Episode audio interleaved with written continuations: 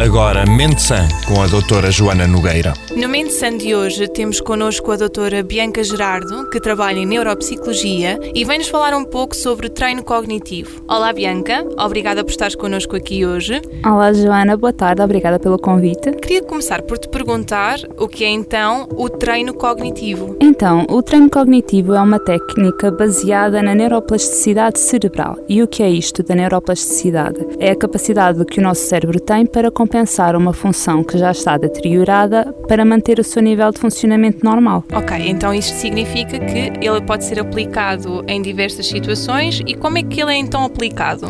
Então, o treino cognitivo tem que ser eh, definido e planeado consoante as necessidades de cada indivíduo. Portanto, cada pessoa tem que ser avaliada para percebermos quais são uh, os domínios que estão mais afetados uh, e depois o treino é desenhado para aquele perfil daquela pessoa e pode trabalhar os mais diversos domínios cognitivos, desde memória, atenção, a linguagem, a capacidade de raciocínio, de planeamento. Temos mesmo uh, muito, é um treino muito diversificado. Depois é definido um conjunto de exercícios que devem ser aplicados e direcionados para a necessidade específica da pessoa e é definido também o número de sessões consoante a intensidade que seja mais adequada. Ok, então isso significa que é uh, extremamente personalizado. Nesse caso, ele pode ser aplicado a quem? Portanto, quem é que pode realizar treino cognitivo?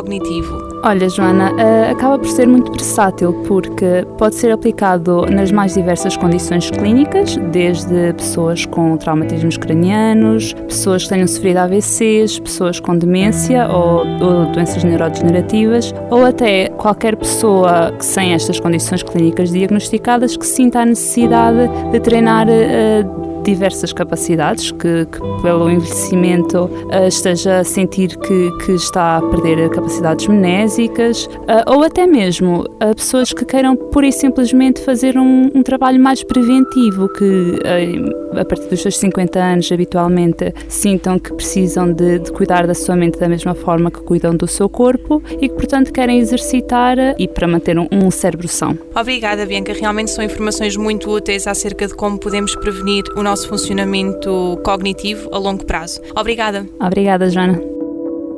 Mantenha a mente sã com a doutora Joana Nogueira.